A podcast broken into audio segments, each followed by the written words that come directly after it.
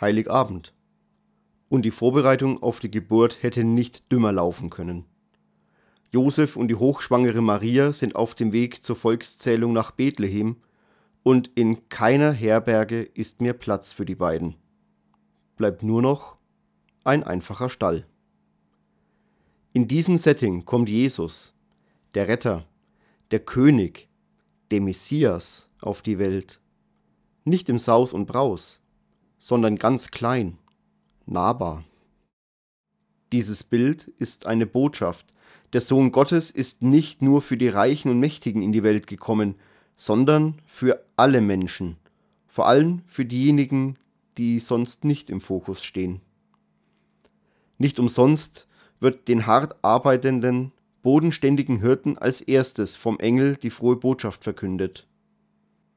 Mit Jesus kommt Gott in einer ganz besonderen Form in die Welt. Er wird einer von uns Menschen, um alle Menschen zu erlösen.